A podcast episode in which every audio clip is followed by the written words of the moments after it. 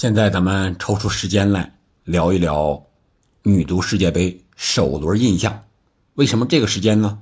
因为首轮最后一场哥伦比亚和韩国的比赛刚刚结束，零比二，韩国输了。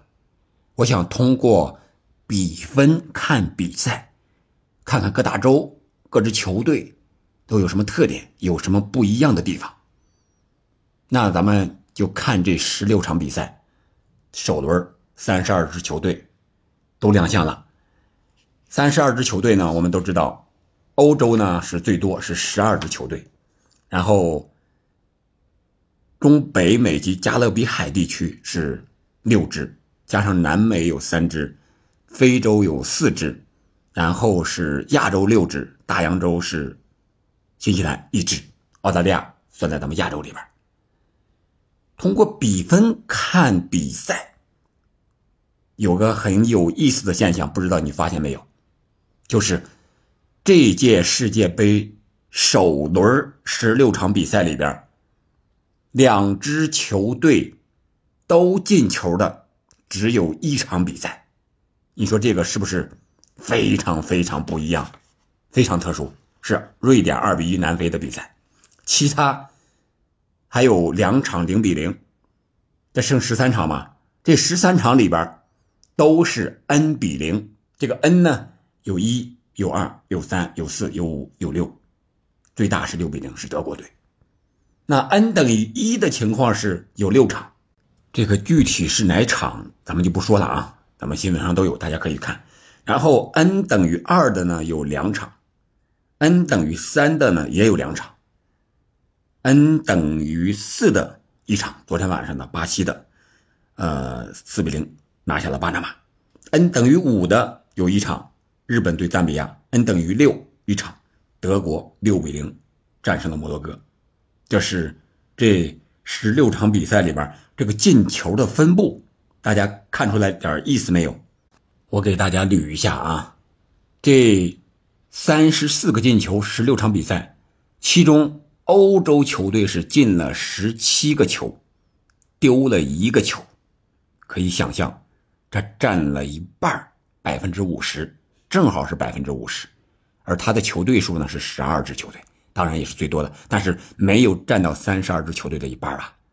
然后，亚洲球队，我们的亚洲是进六个丢八个，而这六个进球里边，日本队一个队就占了五个，然后澳大利亚占了一个，就两支球队进进球，然后中国、菲律宾、越南、韩国都没有进球。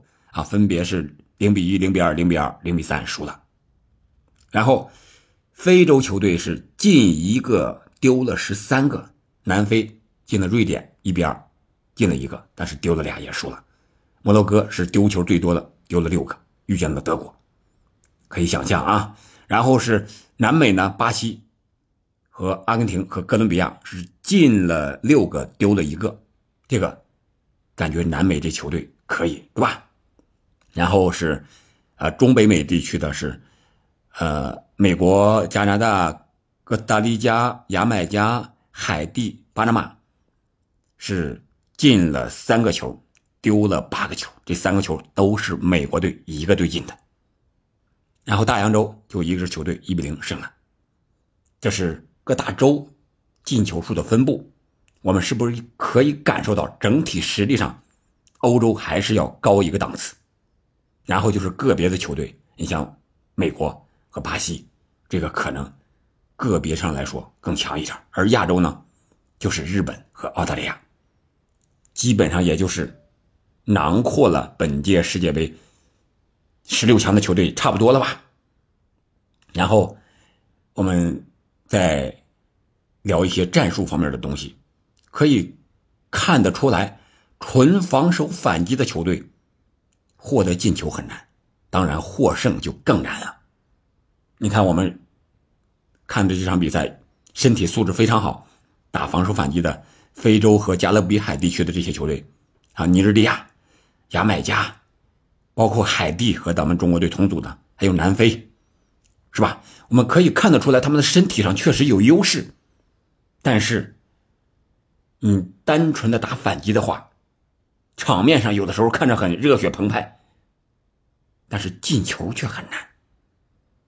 反击的进球都不是在前面一个人一 v 一一条龙，而是快速的通过边路呀或者中路啊，有人传有人跑这种战术上的快速反击的进球，而不是一 v 一的快速反击的进球，就是一个人单凭个人能力单击闯关的进球非常少。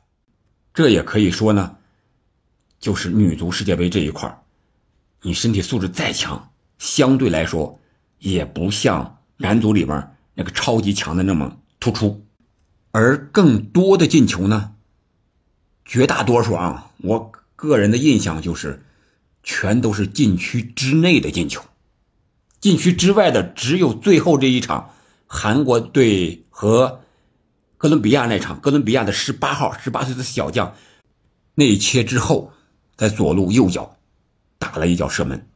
质量很高，但是守门员失误了。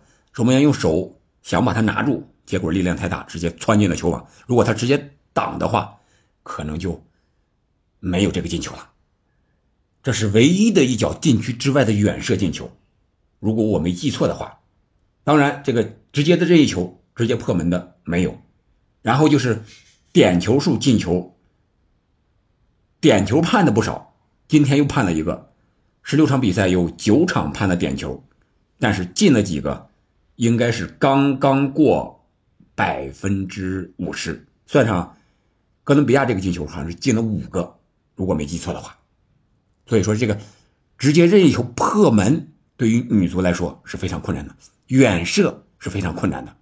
这就是扯到我们下一个小小点了，就是传控型的球队更容易进球。你像日本。进了五个，德国进了六个。德国是有身体、有力量、有技术、有传控，这是一个可以说是没有什么弱点的球队。然后是西班牙，纯传控型的球队，但是他没有日本那么快速。个人感觉他是强打中路，而且和空中的高度相结合，和日本还是不太一样的。日本是纯有这个传控，然后边路快速的下底传中，取得进球非常明显，非常快速。这就是未来女足发展的一个趋势，可能在进球这一块上，因为大家都注重防守了嘛，所以说你远射可能本来力量就小，女足守门员的反应速度可能比你球的速度要快，所以说他都能扑得出去。这样的话，远射不行，那就得禁区之内射门得分。那怎么射门得分呢？就是边路下底传中。可能机会更多一点，然后就是用任意球或者角球这种头球的破门也有一些，巴西队有，是吧？包括下底传中之后的进球，也是用头球的。还有就是进球时间点上的分布，上半场、下半场呀，开场前十分钟呀，后十分钟呀，这个我没有做最详细的统计，但我个人感觉就是上半场前十分钟左右进球很少，说明各支球队。都非常注重防守，开场精力都非常集中，想要打破很难。然后下半场还有最后八十多分钟以后那个进球要多一些。你比如说，啊，中国队被绝杀那个球就是八十九分钟，还有其他各队也有。啊，这个说明体力可能在下半场后七十五分钟或八十分钟之后才有明显的差距，然后导致了体力跟不上，精力不集中，然后。导致最终的失位失球，这个可能是未来女足也是一个发展的趋势，就是要拼体力，但是这个体力怎么拼，能不能拼到最后，拼九十分钟或者说一百二十分钟？因为现在这个伤停补时时间都更长了，大概其就是十分钟八分钟的补，那上下半场加下来就小二十分钟了，就相当于打了一个加时赛。所以说现在这个体力的要求是更高了，防守的要求。可能你整体的防守能够弥补个人身体上的不足，这就是为什么非洲球队靠身体他进球很难的一个原因。我是这么分析的啊，这是首轮通过比分和进球给我的感觉是这样的。今天咱们就简单聊到这儿吧，一会儿还有另一场的女足的比赛，一点半开始，好吧，我们明天再见。